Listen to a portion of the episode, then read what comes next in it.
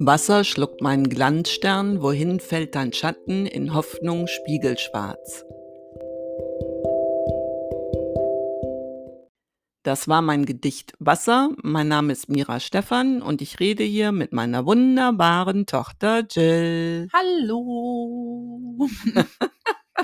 ähm, ich habe gestern zum Einschlafen übrigens wieder mal Bibi Blocksberg gehört. Ja, ich erinnere mich, das machst du ja gerne, wenn du nicht einschlafen kannst. Das hast du aber Ja. schon früher als Kind gerne gemacht. Ja, siehst du. Ja. Habe ich auch schon mal im äh, Podcast hier erzählt. Mhm. Ja, ähm, also die Erfinderin von Bibi Blocksberg heißt Elfie Donnelly.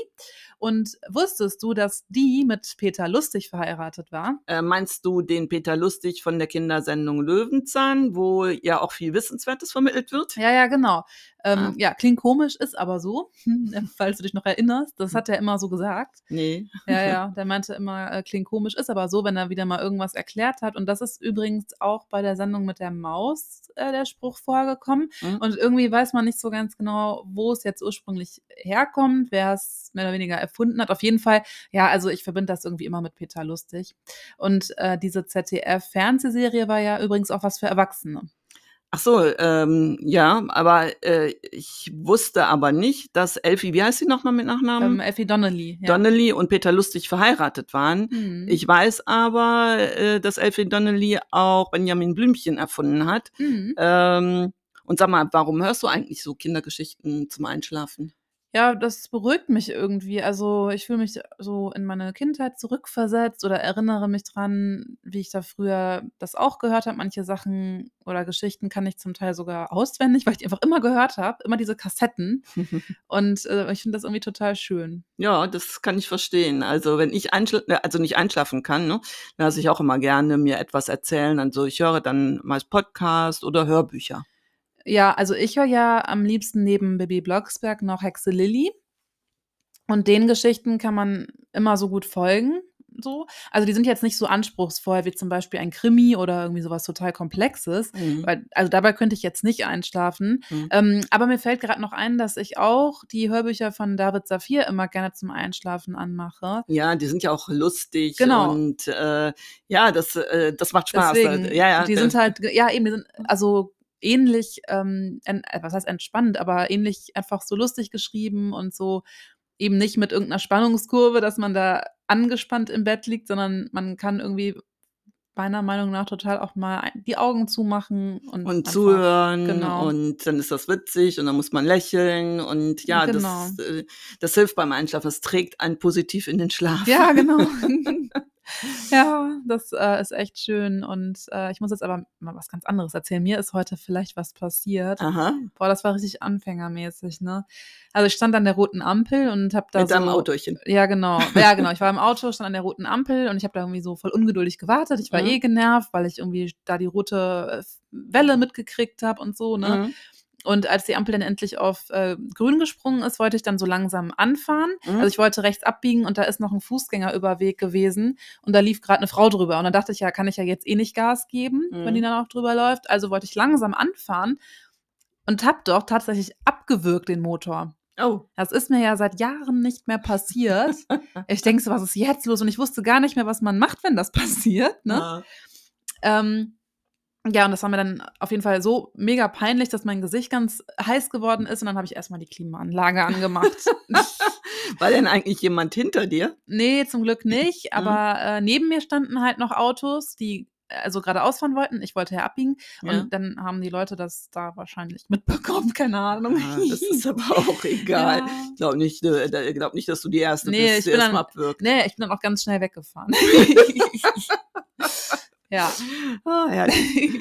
ja gut, dann äh, kommen wir jetzt zu unserer beliebten Kulturrubrik Horowakui. Mhm. Und nach Folge 55, Caravaggio war ein Lümmel, machen wir jetzt mit Barock weiter, nämlich mit At äh, Artemisia äh, Gentileschi und ihr Bild Susanna und die Alten. Ja, also sie war eine großartige Malerin des Barock und die bedeutendste Vertreterin dieser Epoche. Mhm. Allerdings blieben ihre Lebensgeschichte und ihr Schaffen für viele Jahre in der Kunstgeschichte unerwähnt. Ja, so ging es ja vielen Künstlerinnen. Die wurden einfach ausradiert Mhm. und dann tauchte der Name nicht auf oder wurde dann äh, zu einem männlichen Namen. Genau, da, ja, das passt jetzt auch, denn stell dir das mal vor, also Mhm. Historiker und Kunstsammler schrieben äh, Gentileskis Werke kurzerhand den echt männlichen Künstlern Ach, zu, ne? siehste. Ja, Ne?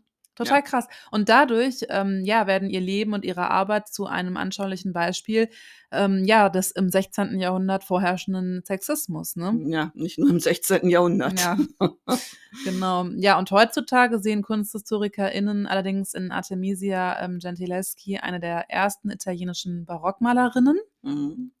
Die äh, Pinselstriche in ihren Gemälden waren typisch für diese Epoche und die Tiefe, die sie ihren Porträts verlieh, also es ist wirklich einzigartig. Mhm. Ja, und äh, Gentileschi wurde 1593 in Rom geboren.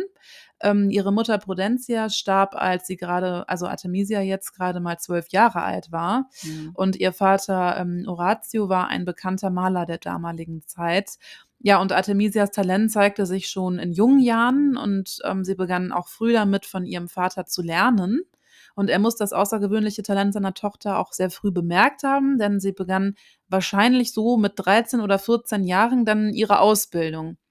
Und im Jahr 1609 malte die 16-Jährige dann bereits ähm, selbstständig und ihr erstes signiertes und datiertes Gemälde untermauert das.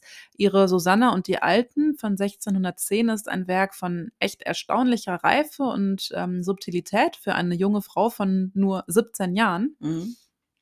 Ähm, ja, und ihr Vater war übrigens ein Freund von Caravaggio und einer der ersten Anhänger dieses revolutionären ähm, Barockmalers. Mhm. Und Caravaggio war in der römischen Kunstszene bekannt aufgrund seines provokativen und wilden Malstils. Ja, und auch wohl wegen seines wilden Lebensstils. genau, ja, ja.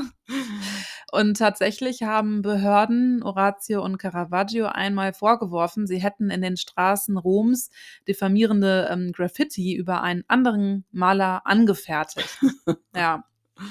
Und ja, äh, während des Prozesses erzählte Orazio, dass Caravaggio ihn zu Hause besucht hätte, um sich ein paar Engelsflügel auszuleihen. Und ja, dank dieser kleinen Anekdote weiß man dann, dass die beiden wohl Freunde waren. ah, sieh mal an. Ne? Ja, ja, und da Artemisia sehr viel von ihrem Vater sowie auch von dem Landschaftsmaler Agostino Tassi lernte, ähm, ist es mitunter schwierig, die Arbeiten der drei Künstler zu unterscheiden. Mhm. Und zu Beginn ihrer Schaffenszeit malte sie vorwiegend in einem sehr romantischen Stil, genau wie ihr Vater und Caravaggio das auch taten übrigens. Ja. Und im Mai ähm, 1611 hat Tassi die 18-jährige Malerin dann vergewaltigt. Der- Das, dieser Landschaftsmaler, ne? Ja, ist das doch, genau. oder war das, ne? Ja. Ja, der, der Tassi, ja. Mhm. Und Artemisias Vater hatte ihn beauftragt, sie die Perspektive zu lehren.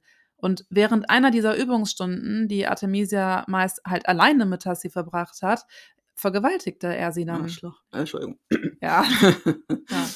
Und daraufhin ging Artemisia eine Beziehung mit Agostino Tassi ein und glaubte, dass er sie vielleicht sogar heiraten würde. Mhm. Ähm, allerdings wollte Tassi von einer Heirat überhaupt nichts wissen, weil er nämlich schon verheiratet war.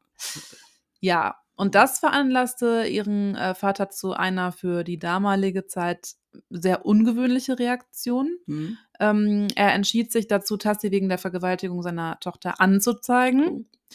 Und im Gerichtsprozess wurde Tassi für schuldig befunden, obwohl er falsche Zeugen zur Aussage veranlasst hatte Mhm. total krass. Und im Laufe des Prozesses wurden dann so viele skandalöse Details über Tassi und sein Opfer bekannt. Und also dieser Prozess hat sich echt über sieben Monate erstreckt. Und Artemisia wurde mehrmals von Zeugen auch vernommen, also Vorzeugen, nicht Mhm. von Vorzeugen vernommen, genau. Und zur Überprüfung ihrer Aussage wurde sie mit Daumenschrauben gefoltert und ähm, da, also ganz schlimm, dass zudem noch einer sehr entwürdigenden gynäkologischen Untersuchung unterzogen. Das ist ja wirklich äh, total widerlich und abstoßend. Ja. Ähm, sag mal, die, die Folter mit den Daumenschrauben, ähm, hatten die denn nicht schwerwiegende Folgen? Ja, habe ich auch erst gedacht, dass das vielleicht so sein könnte, aber Mhm. glücklicherweise erlitt sie keine dauerhaften Schäden an ihren Fingern. Ähm, ja, da hätte ja sonst das Malen nicht mehr funktioniert. eben. so. Mhm. Ja, und sie muss wohl mit großer Leidenschaft bezeugt haben, dass sie Tassi hätte umbringen können, nachdem Mhm. er sie vergewaltigt hatte. Also, Mann, oh ne, Mann, oh Mann. ist ja. Ja, das war Ja. aber alles schon sehr mutig. Das war wirklich eine bemerkenswerte Frau, muss man schon so Mhm. feststellen. Ja, ja. Ach so, und übrigens bei dieser ähm, gynäkologischen Untersuchung, die ich jetzt erwähnt hatte, da Mhm. stellte sich heraus, dass Artemisia bis zu der ähm, Vergewaltigung noch Jungfrau war. Hä? Wie, wie Ja. wollen die das denn damals festgestellt haben? Das ist doch Hm, Quatsch. Weiß nicht. Ne? Also ähm, ich habe mal irgendwann gelesen, äh, dass eine Ärztin oder ein Arzt nicht mit Sicherheit sagen kann, ob ein Mädchen schon mal Geschlechtsverkehr hatte oder nicht. Naja, vielleicht hat der Richter zur Jungfrau Maria gebetet und sie hat es ihm dann verraten. Nein. Keine Ahnung. So war es ganz ja. bestimmt. Genau. Ja, keine Ahnung, also bekloppt, ne? Aber wie auch immer, also ähm, dieser Tassi war nicht nur ein Vergewaltiger, Hm. er wurde auch des Mordes an seiner Frau beschuldigt. Ja, und 1612 ähm, wurde er zu fünf Jahren Exil aus äh, Rom dann verurteilt. Ja, damit ist er aber ganz schön, also gut davon gekommen. Ja, eigentlich schon, ne? Ja. Ja, und Artemisia ähm, heiratete direkt nach der Verurteilung den Maler ähm, Pierantonio Stiatessi. Mhm. Das ist der jüngere Bruder des Notars, äh, der Horatius ähm, Klagebeantwortung vorbereitet hatte. Und ähm, sie übersiedelte nach Florenz dann. Ich habe mal übrigens dazu mal irgendwann gelesen, dass ihr Vater diese Heirat wohl arrangiert hatte, um sie zu schützen und äh, dann auch Ruhe einkehren zu lassen Ach in ihr so. Leben. Mhm. Nach dieser äh, ganzen Ja. äh, Sache, wo sie dann in die Öffentlichkeit gezerrt wurde, auf wirklich abstoßende Art und Weise ja auch. Eben, ja, ja. Ja, klar. Also viele der Werke, die Artemisia nach der Vergewaltigung schuf, ähm, griffen auch dieses Thema, also Vergewaltigung, dann auf. Und so gibt es echt einige Bilder, auf denen Frauen von Männern angegriffen werden und auch solche, auf denen ähm, mächtige Frauen Rache üben. Ja, ja, das ist ja auch kein Wunder. Ja, Ne? eben. Nee, nee, genau. Dass sie das so verarbeitet hat Mhm. in der Kunst. Genau. Ja. Und 1616 trat Artemisia als erste Frau der Akademie der Zeichenkünste bei und dadurch konnte sie ihre Malutensilien ohne die Zustimmung ihres Mannes kaufen. Und außerdem war es ihr möglich, ihre Verträge selbst zu unterschreiben. Ähm, ja, und auch Cosimo II. de Medici, also das ist der Groß, war der Großherzog der Toskana, Mhm. der hat ihr mehrere sehr lukrative ähm, Aufträge gegeben. Mhm. Und während dieser Zeit entwickelte Artemisia dann auch ihren eigenen Stil. Ähm, obwohl dies für das 17. Jahrhundert sehr ungewöhnlich war, spezialisierte sie sich auf historische Gemälde, denn die meisten anderen Künstler ähm, malten Stillleben und Porträts. Ah ja. Mhm. Ja, und 1618 bekam Artemisia eine Tochter, die sie nach ähm, ihrer verstorbenen Mutter Prudentia dann benannte. Mhm. Und ungefähr zur gleichen Zeit hatte Artemisia zudem noch eine Affäre. Ähm, und zwar mit dem Florentiner Adeligen Francesco Maria di Niccolo Maringhi. Mhm. Und als ihr Mann von der Untreue seiner Frau erfuhr, ähm, ja, nutzte er dann deren Liebesbriefe, um Geld von diesem Maringhi einzufordern. Boah, krasser Typ. Ey. Ja.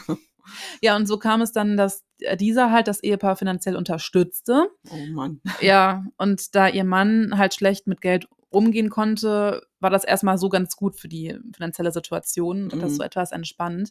Ja, aber zu welchem Preis, also ne, der Ja, Grund dafür, hm, fragwürdig. Ja, und aufgrund der Geldsorgen und der Gerüchte über Artemisias Affäre kam es zunehmend dann zu Spannungen zwischen den beiden Mhm. Eheleuten jetzt. Mhm. Und schließlich kehrte Artemisia im Jahre 1621 dann alleine nach Rom zurück. Ähm, dort fand sie dann auch schnell wieder Anschluss an Caravaggios Kreise und arbeitete mit einigen seiner Anhängern. Ähm, allerdings war sie nicht ganz so erfolgreich, wie sie erwartet hatte. Daher gingen sie für einige Zeit nach Venedig, um dort mehr Aufträge zu bekommen. Und in ihren Gemälden benutzte Artemisia hellere äh, Farben als ihr Vater. Im Gegensatz zu ihrem Vater äh, malte sie auch weiterhin im Stil der Hell-Dunkel-Malerei, die Caravaggio ja populär gemacht hatte. Ja, wer mehr über diese Maltechnik erfahren will, sollte unsere Podcast-Folge 55 hören. Da haben wir sie vorgestellt. Genau. Und weiter mit Artemisia. Genau. Ungefähr im Jahr 1630 ist sie dann nach Neapel gezogen. Mhm. Und 1638 ging sie mit ihrem Vater nach London, wo sie beide für König Charles I. arbeiteten. Und zusammen arbeiteten sie dann an einem Deckengemälde für den großen Salon im Haus von Königin Henriette Maria. Ähm, das stand in Greenwich. Ah ja. Mhm. Ja, und nach dem Tod ihres Vaters im Jahr 1639 blieb sie dann noch einige Jahre in London. Während ihrer Zeit dort malte sie viele Porträts und wurde, so habe ich das jetzt nachgelesen, weitaus berühmter als ihr Vater. Sieh mal an. Mhm. Mhm. Ungefähr 1640 oder 1641 zog sie dann erneut nach Neapel und äh, ließ sich dort nieder. Viel mehr ist äh, nicht über ihre letzten Lebensjahre bekannt. Ähm, der letzte erhaltene Brief stammt aus dem Jahr 1650 und lässt darauf schließen, dass sie zu dieser Zeit immer noch künstlerisch tätig war. Mhm. Und auch ihr genauer Todeszeitpunkt ist nicht bekannt. Ähm, es gibt Hinweise darauf, dass sie im Jahr 1654 ähm, immer noch in Neapel gearbeitet hat. Äh, einige Historiker vermuten, dass sie 1656 während einer Pestepidemie in Neapel verstarb. Ah ja, okay. Mhm. Ja, und der Umgang mit ihrem Vermächtnis war sehr widersprüchlich. Mhm. Also während sie zu ihrer ähm, zu ihren Lebs Lebzeiten als Künstlerin sehr bekannt und auch hoch geschätzt war, wurde sie nach ihrem Tod einfach aus der Kunstgeschichte gestrichen. Hm. Ja, und da ihr Stil dem ihres Vaters sehr ähnlich war, schrieben viele Kunsthistoriker ihre Werke oftmals dann ihrem Vater Horatio zu. Genau, das brauchen wir auch nicht gendern, ne? Also Kunsthistorik. Ähm, ja, erst zu Beginn des 20. Jahrhunderts entdeckte Roberto Longhi, ein bekannter Caravaggio-Experte, ihre Werke wieder und korrigierte dann diesen Irrtum. Ja, und bedauerlicherweise sind viele akademische und populäre Berichte über ihr Leben sehr stark übertrieben und legen starken Fokus auf die sexuellen Aspekte. Mhm. Teilweise liegt dies an dem von Longis Frau ähm, Anna Banti im Jahr 1947 veröffentlichten Sensationsroman über Artemisias Leben. Naja. Mhm. Ja, erst in den 1970er und 80er Jahren haben die beiden feministischen Kunsthistorikerinnen ähm, Mary Garrard und Linda Notchlin ähm, Artemisia wieder rehabilitiert. Mhm. Sie haben sich vor allem mit Artemisias künstlerischen Leistungen und ihrem Einfluss auf die Kunst beschäftigt und ihr Privatleben war in diesem Zusammenhang dann nicht mehr von Relevanz. Ah ja, gut, na gut so. Ne? Äh, Genau. Kannst du noch äh, uns so ein, ein bisschen äh, zu dem Bild Susanne und äh, die Ältesten erzählen? Ja, ja, klar. Also, ähm, wie schon erwähnt, schuf sie das Gemälde 1610 war das, äh, Mhm. mit gerade mal 17 Jahren. Und das Gemälde zeigt die biblische Erzählung von Susanna und den Ältesten, ähm, auch bekannt als Susanna im Bade. Ähm, ja, und Susanna, eine hebräische Ehefrau in Babylon, wurde fälschlicherweise von zwei Ältesten beschuldigt, mit einem jungen Ehemann Ehebruch begangen zu haben. Die beiden Ältesten hatten Susanna beim Baden beobachtet, sie bedrängt und dann gedroht, das Gerücht der Untreue zu verbreiten, sollte sie sich weigern, mit ihnen sexuell zu verkehren. Ja, und Susanna wehrte sich total und als äh, Vergeltung ließen sie Susanna verhaften und behaupteten, sie bei der Untreue überrascht zu haben. Ähm, das Volk glaubte den beiden Ältesten und forderte das Todesurteil für Susanna. Daniel hatte allerdings eine Eingebung und schlug vor, die beiden Ältesten einzeln nach ihrer Version der Ereignisse zu fragen und die Zeugenaussagen der beiden Männer widersprachen sich. Ja, und dann hat das zuhörende Volk Susanna freigesprochen und die zwei Ältesten als Lügner hingerichtet. Moment, aber dann musst du noch mal uns erklären, wer Daniel ist. Ach so, genau. Ja, Daniel ist die Hauptfigur des nach ihm benannten Buchs im Tanach und ähm, Tanach ist eine Bezeichnung der hebräischen Bibel. Ah ja, okay. Genau. Ja, zurück zum Bild. Mhm. Ähm, es ist mit Öl auf Leinwand gemalt und 1,70 Meter mal 1,21 Meter. Das ist aber groß dann auch. Ne? Ja. ja. Sehr, doch schon. Und es zeigt das Bildnis einer nackten jungen Frau, die von zwei alten Männern belästigt wird und vergeblich versucht, deren Annäherungen auszuweichen. Und im Hintergrund ist der Himmel zu sehen. Den mittleren Bereich bilden die beiden alten Männer und die Brunnenmauer und den Vordergrund eine ähm, Steinbank und die darauf sitzende junge Frau. Die zwei alten Männer beugen sich über eine Brüstung und scheinen der jungen Frau irgendwie so aufzulauern. Mhm. Die Brunnenmauer ist dort, wo die junge Frau sitzt, mit Blumenornamenten verziert und zeigt Alterserscheinungen, also zum Beispiel so Risse und Kanten. Mhm. Und davor sitzt der offensichtlichen Begierde der beiden Männer hilflos ausgesetzt, dann halt die Hauptfigur Susanna. Und die Beine sind angewinkelt und die Knie zeigen zum linken Bildrand. Ähm, die junge Frau ist nackt und ein weißes, so faltenschlagendes Tuch liegt jedoch über ihrem linken Oberschenkel Mhm. und das verdeckt dann somit ihre Scham. Ja. Das äh, Mädchen hat gelocktes, braunes hüftlanges Haar und Susanna sitzt mit dem Rücken zur Brunnenmauer, den Kopf dreht sie so ein bisschen beiseite und ihre Arme nehmen eine starke Abwehrhaltung ein. Mhm. Und ähm, auffällig ist die realistische Darstellung der weiblichen Formen. Besonders deutlich wird dies an Susannas Brust, die unter ihrem Arm zusammengedrückt wird und auch die Falten darunter sind total naturgetreu. Ähm, KunsthistorikerInnen haben sich die Frage gestellt, wie Artemisia dazu in der Lage war, den weiblichen Körper so realistisch darzustellen. Ja, und vermutlich lag es daran, dass weibliche Modelle im Atelier ihres Vaters ein- und ausgingen, um halt so für Akte zu posieren. Und während Artemisias ähm, Stil in mancher Hinsicht den ihres Vaters widerspiegelt, malte sie aber dramatischer und äh, stilisierter. Ja, sie muss ja eine sehr beeindruckende Künstlerin und Frau gewesen sein. Mhm. Ähm, sag mal, hast du eigentlich äh, weibliche Vorbilder? Also, ich meine natürlich abgesehen von mir. Ja, Kim Possible. nee, ist klar. ja, nee, aber wenn ich jetzt mal ernsthaft so darüber nachdenke, fällt mir ad hoc ähm, Georges Sand ein. Hm. Also über sie hatten wir ja schon mal in Folge 14 gesprochen. ne? Ja, das stimmt. Und wie kommst du dann äh, auf sie? Ja, also ich komme jetzt drauf, weil sie so tough und selbstständig war und sie hatte sich ja scheiden lassen, was zu der Zeit absolut nicht üblich war und hat es trotzdem geschafft, sich und ihre Kinder nur mit ihrer Arbeit dann halt zu finanzieren und durchzubringen. Mit ihrer Schriftstellerei. Genau, ne? mit der Genau. Schriftstellerei. Und das war ja nicht so einfach, weil sie ja ein großes äh, Schloss von ihrer Großmutter geerbt hatte und den Unterhalt hat sie wirklich bezahlen können. Das ist ja Mhm. jetzt, also bei so einem großen Schloss ist das, heißt das schon was. Also sehr faszinierende Frau. Ja, sie muss auch äh, immer sehr viel gearbeitet und Ja, geschrieben haben. Sie, Fleißig, ja. ja, sie war sehr fleißig, brauchte wohl auch wenig äh, Schlaf und ähm, ja, d- hat dadurch äh, aber auch immer gute Verträge gehabt mit Verlegern. Mhm. Und davor, bevor sie dann als Schriftstellerin sehr gut verdient hat, äh, hat sie ja auch als Journalistin gearbeitet. Stimmt, genau, ja, ja, das war Ne? ja auch noch. Hatte sich ja auch einen Namen gemacht. Ja. Also ja, das, Mhm. die ist schon sehr interessant äh, gewesen, ja. Ja, deswegen fällt mir sie da jetzt ein. Ja. Ja, ja, das ist ein ähm, ja, schlu- schöner Schlusssatz oder Schlussgeschichte. Ja. Gut, und Genau. dann kommen wir jetzt mal ans Ende unserer heutigen Folge. Das war Erbs und Schote für diese Woche. Wir hören uns nächsten Dienstag wieder. Ich freue mich drauf. Bis neulich. Und ihr wisst ja, bleibt erbsig. Glück auf. Tschüss.